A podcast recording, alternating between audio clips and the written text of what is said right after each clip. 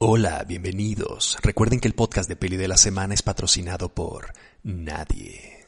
Bienvenidos una vez más al Peli Podcast de Peli de la Semana, el podcast más barato de la internet, que normalmente es un podcast medio deprimente porque solemos hablar de eh, cosas que están mal en el mundo del cine, cosas que me conflictúan, pero el día de hoy también vamos a hablar de cosas que me conflictúan y de cosas que están mal en el cine, pero en un tono creo un poco más amable. Eh, estaba hoy en la mañana como pensando eh, qué temas podría barajear para hablar con ustedes el día de hoy. Y uno de mis amigos, eh, Joaquín, que es miembro del colectivo No Somos Arte, que somos un colectivo que tenemos una cuenta en Instagram que es arroba no somos arte, que se la recomiendo profundamente porque le metemos ahí eh, pues hablamos de arte, hablamos de muchas cosas, ponemos eh, referencias eh, tanto de arqueología como de arte plástico, pictórico, música, etc. Y Joaquín, que es nuestro especialista en, en arqueología, me pasó un, pues es un tweet que se volvió como una especie de meme en el que alguien, un gringo muy políticamente correcto, pone lo siguiente.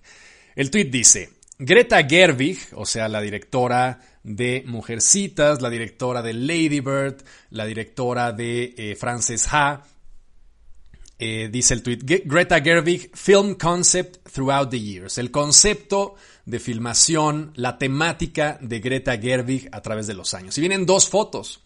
Una foto es este, el póster de Lady Bird, el cartel de Lady Bird, con, una, eh, con un hashtag que dice en letras gigantescas White People Problems. Y luego, junto a ese póster, hay otro que es el póster de Little Women, que dice lo mismo. Hashtag White People Problems. Entonces, lo que este cuate quiere decir es que, eh, pues nada, que Greta Gerwig solamente hace películas sobre los problemas de la gente blanca. Un poco el tweet, evidentemente, encaminado a decirnos que pues esa filosofía de filmación y esa filosofía de buscar eh, temáticas orientadas solamente a los problemas de la gente blanca está mal, que no debería de ser.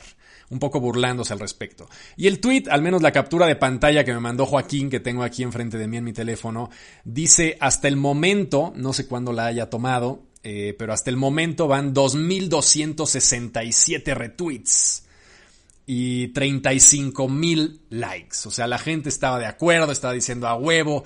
Greta Gerwig es una de las, este, esta fulana, esta directora está haciéndolo mal porque solamente habla de su burbuja, habla de sus problemas como mujer blanca heterosexual, este, etcétera, etcétera, etcétera. ¿Cuál es el problema que yo veo en torno a este tweet más allá de lo simplón que es, porque evidentemente este tipo de tweets están encaminados a que la gente, pues a, recolectar o a cosechar los likes y los retweets de la gente más, bueno, no quiero eh, aplicar algún, algún peyorativo, pero digamos la gente más básica, que ve un pedazo de información completamente carente de un, eh, de un sustento más que cinco palabras juntas y decide retuitearlo porque en su instintivo en su apreciación instintiva de la realidad le parece que es un tweet correcto, asertivo y cáustico además. Entonces, este, ¿cuál es el problema que yo veo al respecto? Primero que eh, Greta Gerwig, que es, si ustedes la conocen o han visto su cine, es una cineasta interesante, eh, que es además pareja de Noah Baumbach.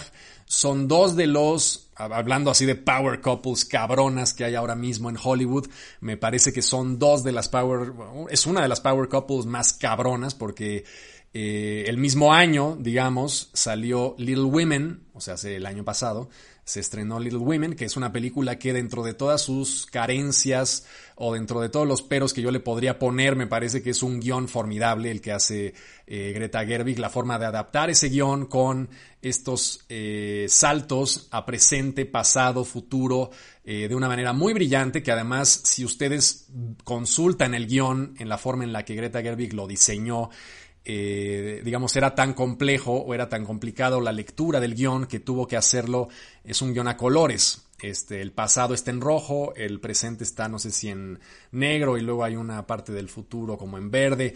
En fin, era un guion bastante complejo que a mí me parece muy bien eh, estructurado y que tengo algunos problemas con la película, sobre todo en su primera parte, que me parece a lo mejor demasiado melosa y demasiado no sé cómo llamarlo, eh, poco dinámica, aburrida, cursi, pero que conforme, conforme va avanzando va mejorando muchísimo y termina en una nota muy alta que me gusta bastante. Es una película que tiene eh, es irregular, pero que es una buena película. Y ese mismo año, Noah Baumbach estrenó esta película que ha sido fuente inagotable de memes con Adam Driver y Scarlett Johansson, que es eh, Marriage Story. Pero bueno, después de esta digresión a contarles la vida sexual y emocional de Greta Gerwig, en realidad lo que nos interesa es que es una cineasta con talento. A mí me parece que es una cineasta que tiene talento. Odié, por ejemplo, Frances Ha, pero me parece que es una buena película en cuestiones técnicas, en cuestiones propositivas. Simplemente odié a sus personajes, me parecieron de lo más ridículos y, y precisamente demasiado blancos, tal vez. Pero el punto no es ese, el punto es que se está haciendo un mensaje o el tweet lo que hace es un mensaje o busca pasar eh, la idea de que eh, se tienen que acabar las narrativas blancas, que ya no hay espacio para narrar los problemas, eh, digamos, de los blancos porque hay cosas más importantes que narrar. Por un lado, me parece una estupidez, precisamente porque el cine no es una carrera para ver qué historias eh, vale la pena contarse desde el punto de vista sociológico y cuáles historias no. Eh, no es una, no todo el cine, digamos, es una carrera política en la que las películas tengan que competir o tengan que aprobarse o tengan que existir dependiendo del impacto social que representa su metraje. A mí me parece eso un aspecto muy simplista, muy burdo y muy acorde a nuestros tiempos de politiquería correcta. Y con esto volvemos al problema que habíamos vislumbrado con Nuevo Orden hace unas semanas, ¿no? Cuando se estrenó. Cine Whitezican. Eh, no, no más cine White. ¿Por qué no?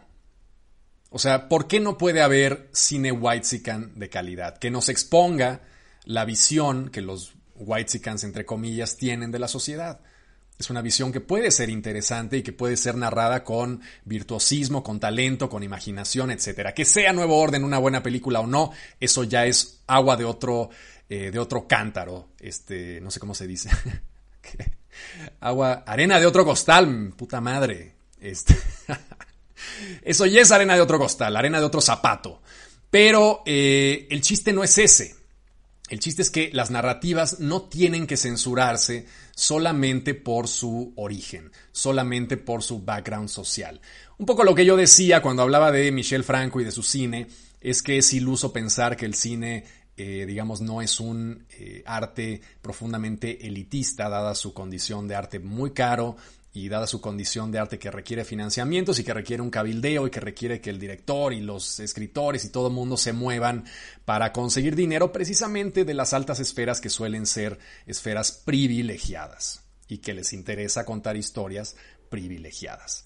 Eso creo que sería iluso pensar que funciona de otra manera. Sin embargo, es importante también dar voz a otras historias, a otras narrativas dentro del cine. Y creo que el cine mexicano, hasta donde, eh, dentro de lo que cabe, a pesar de sus grandísimas limitantes y a pesar de su, de su torpeza narrativa, para ponerlo en términos completamente reales, eh, es un cine que se preocupa mucho por lo social. Si uno ve las ciento y tantas películas que se estrenan cada año, que yo espero que sigan estrenándose al menos ese volumen en esta administración, eh, son películas que la mayoría, a pesar de ser clichés, a pesar de ser torpes, a pesar de estar mal filmadas, la mayoría traen un contexto social muy delimitado que suele ser no el contexto social de Nuevo Orden de Michel Franco, sino un contexto social que intenta narrar nuevas historias asociadas a comunidades marginadas, a problemas con el narco, a problemas de los desposeídos,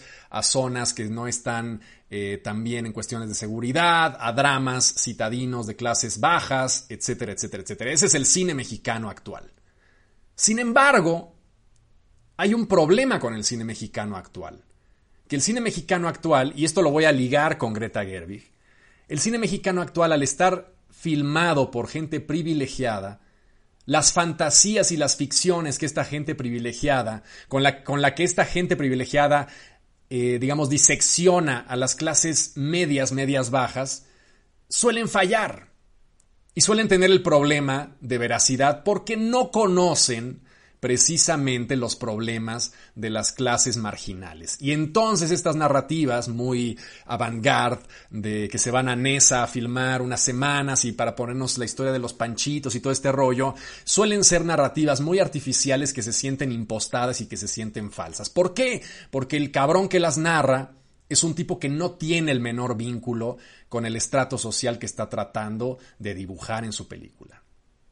Y precisamente por eso yo prefiero mil veces, pero mil, mil veces, a Michel Franco haciéndome una película muy brillante en el sentido de cuando narra esta boda donde están todos los Whitesicans, que yo he ido a esas bodas y son precisamente así, que es una narración, es lo mejor de la película para mi gusto, esa primera parte donde la boda ocurre. Fidedignamente, tiene todos los elementos de esas bodas eh, monumentales, donde se echa la casa por la ventana, en una casa legendaria del sur de la ciudad, donde está todo el mundo hablando de negocios y al mismo tiempo dándose el abrazo y al mismo tiempo discutiendo este, los cabildeos con los gobernadores y, cómo están sacando dinero de, la corrupción y mientras tanto brindando con el champán, todo esto que es tan de Michel Franco porque él lo conoce de primera mano. Prefiero mil veces eso a un tipo como Michel Franco que decida irse dos semanas a filmar en la Sierra Tarahumara a los tarahumaras y que piensa que en esas dos semanas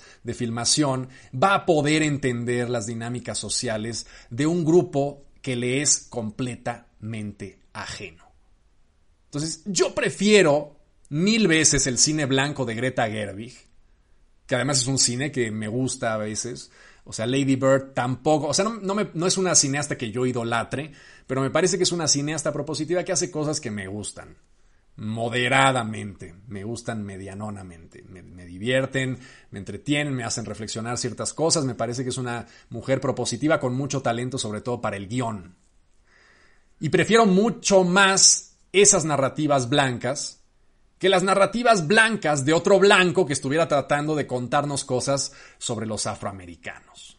Por ejemplo, ¿no? Por decir lo que sea. O sea, prefiero Greta Gerwig hablando de lo que conoce a Greta Gerwig haciéndome una historia como de Green Book, que es una puta mierda, moralista, con los típicos clichés de, la, negritud, eh, contada desde un punto de vista ultra blanco, que evidentemente tiene esas características porque está dirigida por Peter Farrelly, que es un güey blanco con la sensibilidad de un blanco que nos cuenta las cosas. Se hace una chaqueta mental, una fantasía de cómo él piensa que debe ser la inclusión en el mundo, etcétera, etcétera, que en realidad no disecciona nada y es una puta mierda. Yo quiero cineastas que me cuenten cosas que yo sea capaz de imaginar y creer.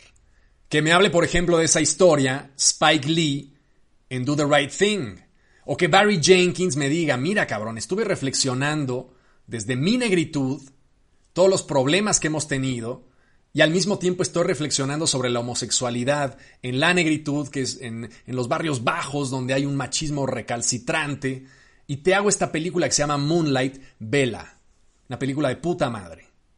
Estupenda película, además con una, con una intuición estética verdaderamente formidable. Eso me interesa más. Y no estoy diciendo que el otro extremo, que tengamos que prohibir, por ejemplo, las narrativas de los blanquitos imaginando el mundo de la negritud. No estoy diciendo tampoco eso. Pero lo que digo es que no me parece torpe pretender que alguien que no quiere hablar de un tema porque a él porque lo que le gusta es hablar de los temas afines a su cultura y afines a su experiencia personal le estés pidiendo que haga un cine racialmente diverso cuando en realidad es una mujer blanca heterosexual como Greta Gerwig, que lo único que conoce es el mundo blanco heterosexual hipster de Nueva York en el que creció toda su puta vida. O sea, yo como cineasta mexicano, si alguna vez dirigiera algo, no voy a dirigir la historia de los maoríes, pues porque no tengo ni puta idea. Tendría que hacer un estudio muy profundo para poder compenetrarme con esa cultura y tratar de dilucidar cómo funciona, porque si no, en el momento en que los maoríes vean mi película van a pensar que es una puta mierda, como suele ocurrir muchas veces en las representaciones afroamericanas en el cine, que los afroamericanos no conectan con ellas porque dicen es que esto es una película blanca con actores negros. ¿Por qué funcionan, por ejemplo, películas como El color púrpura de Steven Spielberg? que es una de las grandes películas de Spielberg que fue, eh, digamos, obviada de los Oscar por una serie de cuestiones ahí políticas muy intensas, pero funciona porque Steven Spielberg primero es un gran director le pese a quien le pese, podremos pensar que es un director muy pop, podemos pensar que es un hombre que ha vivido en las altas esferas del poder de Hollywood, que es una cosa muy renegrida y que ha hecho, ha cometido muchos pecados y que gracias a él la academia sigue siendo un pinche club de viejitos rancio y que se niega a avanzar y que va como, como la iglesia católica mil años atrás de lo que debería estar, pero es un gran director, es un gran director. Pero también tuvo un gran material fuente, que fue la novela de Alice Walker de 1982, El color púrpura, que se llevó el Pulitzer Prize y que fue una gran novela y que está escrita precisamente a partir de la experiencia de Alice Walker con su negritud y con la historia de su negritud. Y por eso funciona la película. Si no la han visto, véanla porque Whoopi Goldberg está verdaderamente espectacular en esta película todo el cast, Danny Glover también hace un papel alucinante. Entonces, funciona. Quincy Jones hace la música. O sea, es, una gran película. Véanla dentro de todo el melodrama, digamos, hollywoodense, porque es una película profundamente melodramática. Es una película filmada por un blanco que funciona y es de la negritud eh, afroamericana en Estados Unidos, en Georgia.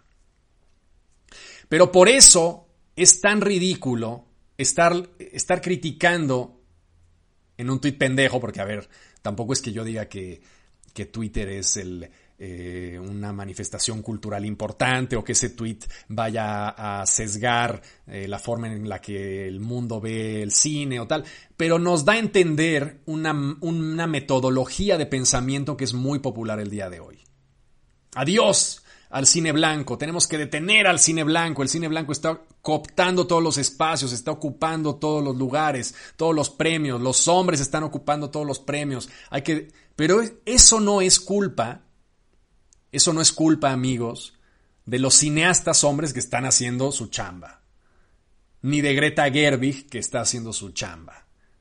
Esa es culpa de una estructura de pensamiento asociada a una industria de producción que es Hollywood. Entonces me parece una condena burda y torpe y además malintencionada, chaqueta y mala, este tweet, que culpa a una directora mujer, que ya de por sí le costó un huevo llegar a donde está, por perpetuar las historias de blancos cuando ella es una mujer blanca que lo único que quiere es escribir sobre su condición cercana. Es una directora que hace, evidentemente, si ustedes observan su filmografía, es una directora a la que le interesan las historias de mujeres, que también son historias subrepresentadas dentro de la industria. Justo estamos hablando de la mirada femenina, ¿no? Hasta ahorita, ¿no? O sea, después de un puto siglo de que existió el, el cine, estamos preocupándonos ahora por la mirada femenina. Y esa mirada femenina, una de las grandes exponentes es Greta Gerwig. Que sea blanca y heterosexual, pues sí, pero precisamente esa mirada femenina, blanca y heterosexual, tampoco es que sea la norma. Es una mirada que había sido obviada durante mucho tiempo y que gracias a mujeres que se han partido la madre, como Greta Gerwig entre ellas, podemos ver esa mirada distinta al canon de los hombres blancos heterosexuales que también tienen derecho a seguir filmando. Entonces me parece estúpido condenar a una directora por escoger una temática para hacer una película y no condenar el verdadero problema que es el sistema de pensamiento de la cultura occidental. Eso es lo que hay que cambiar. Y entonces me dirán, claro, pero es que eso se cambia con la producción cinematográfica. Hay que decirles a las directoras blancas heterosexuales que dejen de hacer cine blanco heterosexual. Pero no es tan sencillo, joder. O sea, no, no, no, es tan sencillo porque si no tienes tú una conexión emocional o un interés personal en representar una historia, pues entonces es una película por encargo que va a salir de culo. Es una película que le dicen, oye, quiero que hagas una película sobre este, Jim Crow, la época de Jim Crow, y la vas a dirigir tú, Greta Gerwig. Y entonces le haces un encargo en la que ella no conoce, no está interesada, no tiene las bases suficientes culturales y, hace una mala película. Y justo estamos ahora Porque además es un, este tweet pendejón es un acto de doble pensar. Porque justo esa misma gente que está condenando a Greta Gerwig por hacer cine blanco, es la misma gente que está condenando a actores, por ejemplo, eh, eh, a los actores heterosexuales que hacen roles homosexuales. O a los actores que no tienen discapacidad que hacen roles con discapacidad. A ver, pendejos, entonces, ¿qué chingados quieren? Porque si Greta Gerwig, imagínense el escenario de Greta Gerwig dirigiendo una película sobre la historia de Martin, de Martin, eh, de Martin Luther King. Martin Luther King. Ya es un mártir, ciertamente, Martin Luther King. Pero imagínense el escándalo que sería ese. Ese mismo pendejo que tuiteó eso estaría encabronado diciendo, ah, apropiación cultural. Greta Gerwig se está apropiando. ¿Por qué no ponen a un director negro a dirigir a Martin Luther King? La historia del gran prócer, este, rebelde de la negritud afroamericana en, en, Estados Unidos. ¿Por qué no lo ponen? Están quitándole lugar a un hombre o a una mujer afroamericana que tiene mucha más sensibilidad para contar este tipo de historias. Se, lo, se los puedo apostar.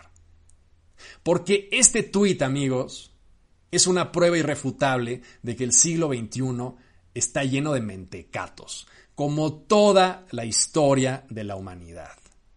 Y que los aforismos que suelen usar estos mentecatos en un tuit de ciento y tantos caracteres, no sé cuántos sean ahora, están fundamentados en nada, en teorías súper desmantelables, en teorías que están sostenidas en palillos y que se contradicen contra las mismas teorías políticamente correctas que ellos enarbolan en otras situaciones, como en la situación en que Greta Gerwig dirigiera una historia, un biopic de Martin Luther King. Entonces, amigos, no den retweets a este tipo de pendejadas, no le hagan caso a los eh, politically correct y formen sus juicios, pero piénsenlos. Dedíquenle unos segundos a pensar. Porque este tweet tiene 100.000 reproducciones, no, sé, 7.000 retweets, ya no tengo aquí la imagen, pero tiene un chingo de retweets. ¿Por qué los tiene? Los tiene porque la gente absorbe esa información, la procesa dos segundos, literalmente, dos putos segundos en que ve el póster de Lady Bird con, la, con el hashtag este, White People Problems, el póster de Little Women con el hashtag White People Problems, las dos líneas de texto encima y dice Sí, a huevo, a huevo, a huevo, a huevo, a huevo. Retweet. Esa es la lógica y ese es el actuar de los seres humanos del siglo XXI. Y es un actuar muy torpe, que nos lleva no solamente a generar, digamos, una oleada de odio hacia ciertas personas que ni la deben ni la temen y que ahorita Greta Gerwig estará diciendo, ay, no mamen, ¿por qué me están metiendo en esta bronca si yo además estoy abogando por las historias de mujeres? No chinguen, ¿por qué me están diciendo ahora racista? además de generar una oleada insensata en torno de una mujer que pues es una buena directora, no solamente eso, sino que nos hacen caer a los tarados que le dieron retweet, que espero que no haya ninguno aquí escuchando este podcast, los hacen caer en contradicciones, porque pónganse a pensar en el escenario que les acabo de plantear de una directora blanca dirigiendo una historia que no sea de mujeres blancas como ella. Inmediatamente caería el grito de la tan socorrida eh, apropiación cultural que ahora se ha convertido en uno, en uno de los grandes tabúes también de la, del mundo cinematográfico hollywoodense, que todo mundo se tiene que cuidar de hacer un papel en el que pueda medianamente conectar algo de su historia personal con el papel, porque si no, estás jodido. Y estás jodido porque la gente tarada te lo reclama en redes. Este güey es heterosexual, ¿por qué interpreta un personaje homosexual? Puta madre. Bueno, pues órale. A ver, vamos a buscar actores homosexuales que interpreten actores homosexuales. Este cabrón no tiene una no está amputado de una pierna, ¿por qué no buscan a un actor que esté amputado de una pierna? Verga. Bueno, pues ahora vamos a buscar. Chinga su madre. A ver, pues saca, saca la cartera de actores amputados. A ver qué pedo. Este actor no tiene síndrome de Down. Vamos a. Así está la cosa, ¿no? Y estamos cayendo en esas incongruencias, en esos insentidos. ¿Cuándo te detienes? ¿En qué momento dices stop? ¿En qué momento hay un papel lo suficientemente particular? Un chico sin piernas, albino, este, y además con problemas de aprendizaje, para que tengas que, para que puedas justificar que un actor, digamos, blanco, eh, con sus dos piernas, sin problemas de aprendizaje, puede interpretarlo. ¿Cuál es el punto de quiebre? ¿Cuál es el límite? Por eso ahora los estudios están anunciando con tanta antelación a los actores de sus proyectos y a los directores de sus proyectos. Porque viene el proceso de sacarlos a la puta cloaca de las redes sociales para ver cómo recibe la gente el hecho de que salga Tenoch Huerta como el villano de la nueva película de Black Panther. Y si pasa la prueba de una semana, semana y media, en que la gente no lo devore, o no le saque algún oscuro secreto de su pasado, o no le saque algún tweet de hace 36 años, entonces ya lo aceptan dentro de la producción, ya le dicen vamos a filmar, etcétera, etcétera. A ese punto de pendejez colectiva y de malvibrosidad jodida hemos llegado en este siglo XXI. En fin, amigos, esa es la reflexión que quería hacerles este, el día de hoy. Eh, y pues nada, este es el fin del Peli Podcast. Ya es tarde, me voy a ir a comer. Estoy aquí con mi tequilita a todo dar. Y eh, pues nada, nos vemos el próximo domingo. Ya todos los domingos a las 7 de la noche va a salir el Peli Podcast de Peli de la Semana. Sintonícenlo. Si les gusta el podcast, me ayudarían mucho recomendándolo para que la comunidad del podcast crezca y cada vez seamos muchas más personas en este bellísimo podcast. Los quiero, le mando un abrazo a todo mundo y nos vemos el próximo domingo con más chismes y pues no sé, no sé qué más, más noticias, más, más chingaderas aquí en el podcast de Peli de la Semana. Este fue el podcast de Peli de la Semana, el podcast más barato de la Internet. Y recuerda, el podcast de Peli de la Semana es patrocinado por nadie.